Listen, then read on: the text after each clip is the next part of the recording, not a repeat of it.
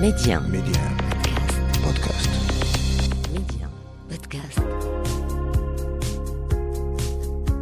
60% des Africains ont moins de 24 ans. Notre continent est donc assis sur un sac d'or qui n'est rien d'autre que ses enfants.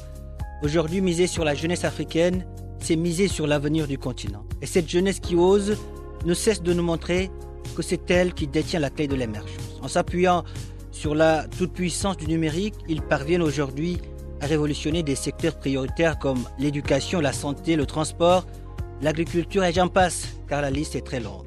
Alors chez Médian, c'est parce que nous savons que cette jeunesse a un incroyable talent, c'est parce que nous croyons à sa capacité de résilience que nous avons lancé Mediap, le podcast qui fait la promotion de l'entrepreneuriat et de l'innovation technologique en Afrique. Avec moi, Papa Diouf.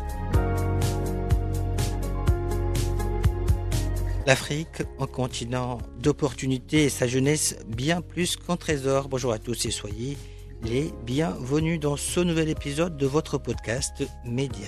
Difficile, difficile de nier que le numérique n'a pas transformé notre mode de vie. Télétravail, réseaux sociaux, objets connectés, le digital est partout et l'école marocaine n'y échappe pas. Cette semaine, nous amenons à la découverte de l'école collégiale de Rabat. Sur place, dans la classe que nous avons visitée, fini l'époque où les élèves portaient un cartable trop lourd. Ils ont les yeux rivés sur les tablettes.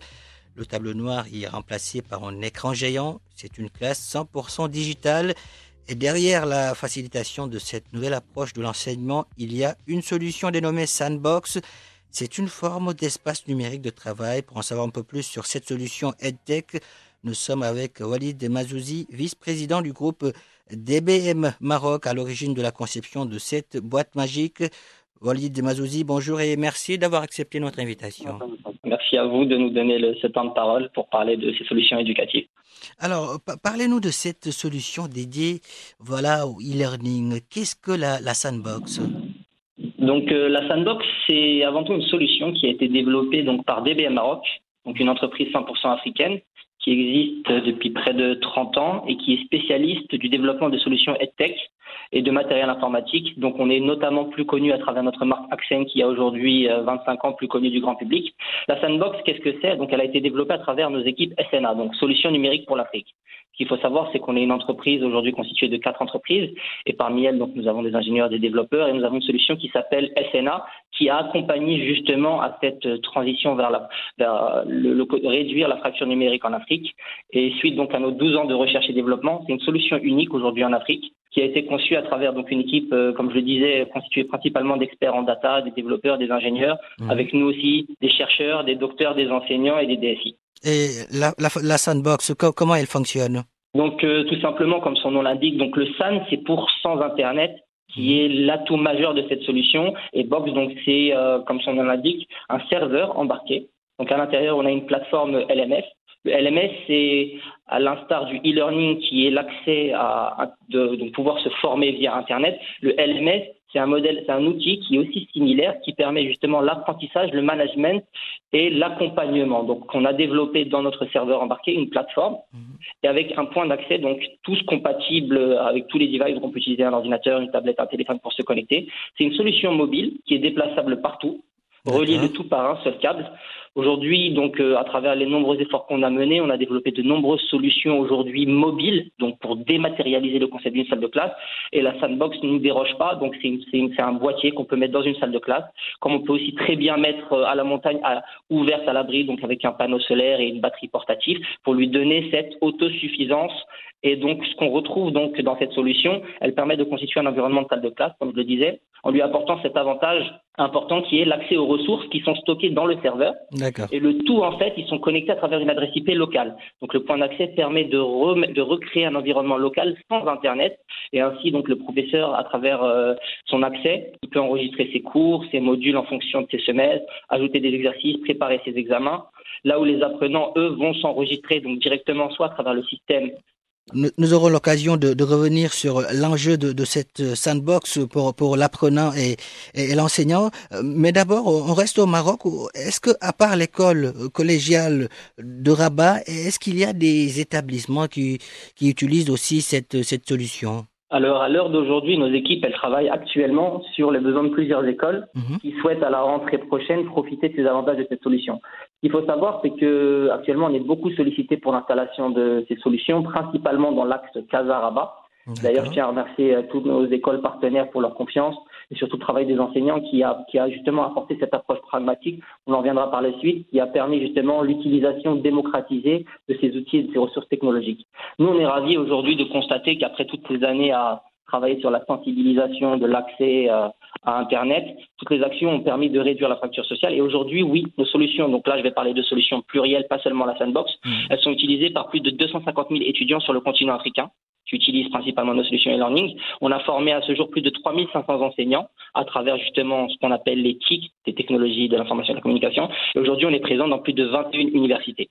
Je ne vais pas vous cacher que l'unanimité, digital ne fait pas l'unanimité. Et la Sandbox, c'est un projet qui a été mené, donc comme vous le disiez si bien, avec l'école collégiale de Rabat. Mhm. Cet enjeu, il est important pour nous car il a permis aujourd'hui de démontrer qu'un professeur bien formé, indépendamment de- du cours qui peut être prof de français, d'SVT, de mathématiques, il peut, avec quelques séances de formation et de la motivation, permettre dans le cadre de cette école à 10 classes de 40 élèves, donc on est sur euh, une dimension de 400 élèves assez à taille humaine, de concevoir un cours entier de A à Z sur la biologie où il y a l'explication du professeur illustré par des ateliers vidéo, exercices, modules digitaux. Tout en Est-ce que ces cours sont cours interactifs.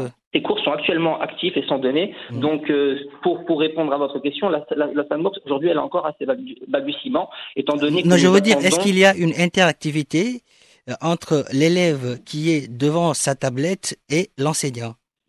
Absolument. Donc euh, le principal modèle qu'on a voulu nous chercher à combattre il y a plusieurs années de ça, quand on a lancé nos recherches dans l'éducation, c'était la centralité du professeur, où le professeur sait tout et l'élève vient et apprend et absorbe ce savoir. Et nous, on voulait recréer un espace aujourd'hui où il y a cette interactivité et où on puisse, à travers toute cette big donnée, cette big data, collecter les informations et des élèves et des professeurs pour pouvoir offrir, dans le cadre du- d'une heure un cours, c'est très difficile pour un professeur de donner une heure un cours, de Mhm. pouvoir donner tous les accès possibles à cet échange. Donc d'un côté donner son cours, dans un autre laisser les élèves autonomes ou par groupe retravailler le cours avec des exercices, des applications et des outils. Nous, comme je vous le disais, donc euh, la sandbox elle est encore assez balbutiement parce qu'actuellement, donc euh, c'est pour très bientôt, Mhm. euh, on attend d'être validé par les équipes du ministère de l'Éducation qui, chapeautent et sous tutelle de ce projet malgré que de nombreux projets ont déjà été menés avec des associations. Donc là, je tiens notamment à saluer la, la FMPS, la Fondation marocaine pour la promotion de l'enseignement, les membres du programme Génie, la Fondation Mais aussi bien d'autres, Urgence Afrique, Fondation Orange et la BOA. C'est un éventail de solutions que nous avons développées. Mais en fait, ce qu'il faut savoir, c'est que cette solution-là, précisément la Sandbox, elle permet peu importe le cycle préscolaire, primaire, secondaire ou universitaire, d'étendre à s'orienter vers des solutions aujourd'hui euh, digitalisées donc, on va aller vers des solutions qui ne sont pas e-learning avec l'accès Internet, mais des solutions LMS où on recrée un environnement au sein de l'école. Donc, l'école peut elle-même gérer ses données. D'accord. Walid euh, Mazouzi, quand on parle souvent d'e-learning, il y a la question de, de l'infrastructure, de l'accès à Internet. Euh, J'imagine ces, ces paramètres sont, sont, sont pris en compte par, euh, par la solution que, que vous avez mise au point. Absolument. Bah, Mhm. L'infrastructure, elle joue un rôle majeur dans la conception de ces solutions dans, dans l'éducation. Pour preuve, le même le mot e-learning, justement, il se décline sous une formation en ligne. Nous, ce qu'on a voulu faire avec la Sandbox, Mhm. c'est de proposer une solution de type euh, euh, plateforme, donc comme une plateforme e-learning, mais où l'accès de l'infrastructure n'est plus une problématique. Comme vous le savez, on connaît les réalités aujourd'hui. L'accès à Internet non plus. Justement, exactement. L'accès aujourd'hui, l'accès à Internet, c'est une problématique, donc à l'échelle africaine, mais même, même à l'Occident, au- même à l'intérieur des grandes villes, ou alors quand on quitte un petit peu la, la zone rurale pour la, la, la, la zone urbaine pour la zone rurale, et le continent africain, justement, quand on parle d'Internet, il est défini par différents types d'installations, d'accès à Internet. Des fois, il y, y a des problèmes de prix ou même des fiabilités de zones qui sont un peu souvent excentrées.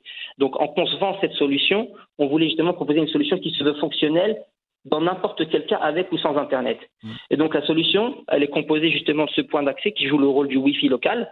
Et en fait, les élèves vont se connecter à ce Wi-Fi. À travers ce Wi-Fi, ils vont aller sur euh, leur moteur de recherche, Internet, et ils vont rentrer un, un URL, donc un IP, et ils vont se connecter à la plateforme qui est présente sur le serveur. Donc même sans Internet, sans 3G, sans 4G, ils auront accès à l'information une fois qu'ils sont dans la salle de classe, donc sous couvert du Wi-Fi. Disons que l'Internet ne sera plus une, une barrière. Euh, Walid euh, Mazouzi, derrière aussi, derrière tout ce travail, il y a un, un effort de, de sensibilisation, j'imagine, à faire pour que disons, les élèves qui utilisent ces tablettes euh, puissent en faire bon usage. Sur ce plan, comment vous faites? Comment vous organisez? Oui, ça c'est une question qui aujourd'hui euh, applique se poser une question très importante mm. de savoir que nos tablettes, les enfants donc aujourd'hui sont munis. Toutes nos tablettes, déjà ce qu'il faudrait savoir, c'est que toutes nos tablettes, étant donné que ça fait plus de 20 ans aujourd'hui qu'on est fabricant aussi à travers notre marque Accent, on a déjà sur le côté matériel développé certaines de nos solutions de sorte à ce que le matériel déjà soit muni de logiciels de contrôle parental. On a ajouté à ça à travers de nombreux projets euh, une soixantaine de modules d'APK qui ont été développés par des professeurs marocains du préscolaire. Donc c'est des applications ludiques avec des jeux d'apprentissage validés par le ministère. Et en fait, c'est des applications qu'on donne aux enfants de la première année à la sixième année du préscolaire mmh. pour apprendre le français, l'anglais, l'arabe, le MSI dans une action solidaire de protéger justement les enfants d'utilisation. Nous, on sait aujourd'hui, quand on parle de produits technologiques, qu'il y a des questions d'impact sur la lumière bleue, l'addiction des tout petits, mmh. le matériel informatique. Et nous, ce que nous avons fait et ce qu'on propose aujourd'hui, sans aucune prétention, c'est l'envie de répondre à, ces enjeux au niveau de la génération Z. La génération Z, c'est une génération aujourd'hui qui est très connectée et qui est avertie des codes, qui n'est pas avertie des codes de l'Internet, mais qui sait l'utiliser. Si on prend l'exemple tout simple d'un enfant de 4 ans qui ne sait pas lire et écrire, il prend le téléphone de papa ou de maman, il sait rapidement lui-même aller sur une petite de plateforme, parler depuis le téléphone avec l'action de la voix et pouvoir rentrer dans un monde qu'il ne contrôle pas. Nous, ce qu'on a fait, c'est que en changeant un petit peu de prisme, on a constaté que justement les craintes justifiées par ses parents, elles se trouvent surtout sur l'usage de la technologie pour apprendre et se former, plutôt que sur les mauvaises utilisations des outils. Donc nous, ce qu'on a fait avec euh, ce qu'on a fait dans plus ou moins dans la chronologie, donc sur ces dix dernières années, on a dans un premier temps lancé beaucoup de campagnes de sensibilisation auprès des acteurs de l'éducation. Donc euh, de Tanger euh, au, à Laayoune, on a fait énormément de rencontres avec les professeurs, les dirigeants des écoles et les parents pour justement aller vers cette action-là. On est présent depuis euh, plus d'une dizaine d'années dans des shows et des forums internationaux comme celui du Beth London à Londres, donc le premier show de l'éducation dans le monde, le Brain Innovation Africa qui se passe principalement au Maroc et au Moyen en Afrique et au Moyen-Orient, JTEC, l'IFA et le Vivatech. Mais en réalité, à partir de 2017, on a eu cette conscience-là aujourd'hui d'appliquer dans nos solutions euh, des actions qui vont justement réduire l'impact sur l'enfant. C'est important. pour ça, donc, avec le, la fondation Zagoura et même avec le ministère de l'Éducation au Sénégal, l'objectif c'était d'avoir, comme vous le savez, quand on parle d'éducation, c'est suivi d'une validation euh, pour les manuels, le cursus scolaire. Et à ce niveau-là, on, on, remarque que la loi est assez étanche dessus, puisqu'on peut retrouver différents manuels pour expliquer la même chose et qu'on n'est pas forcément dans le cadre scolaire limité à un seul manuel. Nous, on est parti chez des acteurs qui ont eux-mêmes leur propre code source ou droit d'auteur sur ces manuels mmh. et qui voulaient aller vers la digitalisation. Au lieu d'avoir un livre manuel, on avait des applications, des jeux, des exercices qui permettaient d'évaluer le niveau des élèves pour pouvoir les faire passer aux compétences suivantes. C'est important, c'est important énormément d'outils de logiciels. De pouvoir évaluer le niveau euh, des élèves. En tout cas, Walid Madouzi, aujourd'hui, j'aimerais euh, qu'on parle de, de, de, ce regard, ce regard que vous portez aujourd'hui sur la digitalisation de l'enseignement en Afrique. Euh, comment vous voyez l'évolution au niveau de, de cet écosystème? Bah, vous savez, moi, je suis, euh, je suis, assez, je suis assez jeune et je suis un éternel optimiste. Mmh. Et l'éducation, donc pour nous, pour moi personnellement, au même titre que l'enjeu de la santé, c'est primordial en Afrique. Et moi, je crois sincèrement qu'en offrant la possibilité à cette jeunesse africaine de, de se former, de s'instruire à travers ces outils numériques, elle pourra, elle, à travers euh, bien sûr des réglages, mais trouver ses propres mécanismes qui lui permettront à terme de réduire cette fracture et son écart. Donc euh, il y a une, il y a pas pour, selon moi, il n'y a pas une seule Afrique, mais plusieurs Afriques au regard des différents pays que j'ai eu la chance de, de visiter ces, ces, dernières années, en rencontrant de nombreux ministres et, euh, et justement en se posant la question des missions menées par le public et le privé. Euh, il y a un distinguo entre l'Afrique des pays qui se veut euh, ancrer dans des mécanismes liés à l'apprentissage, se former, trouver des moyens de réussir par eux-mêmes mmh. et, euh, et justement s'engager pour concevoir des solutions qui sont d'abord locales qui répondent à des problématiques qui sont déjà pour la plupart dans certains pays, comme à l'image euh, du Sénégal, du Ghana, du Kenya, du Rwanda, eux ont déjà repoussé certaines limites du digital dans l'enseignement en proposant des solutions simples d'apprentissage qui sont utilisées aujourd'hui et depuis de, de, nombreuses années. Donc, si je dois donner un exemple assez simple, depuis 2012, le ministère de l'enseignement supérieur au Sénégal a lancé un projet qui vise, à travers l'UVS, l'Université virtuelle du Sénégal, à digitaliser l'intégralité d'un cursus de formation supérieur.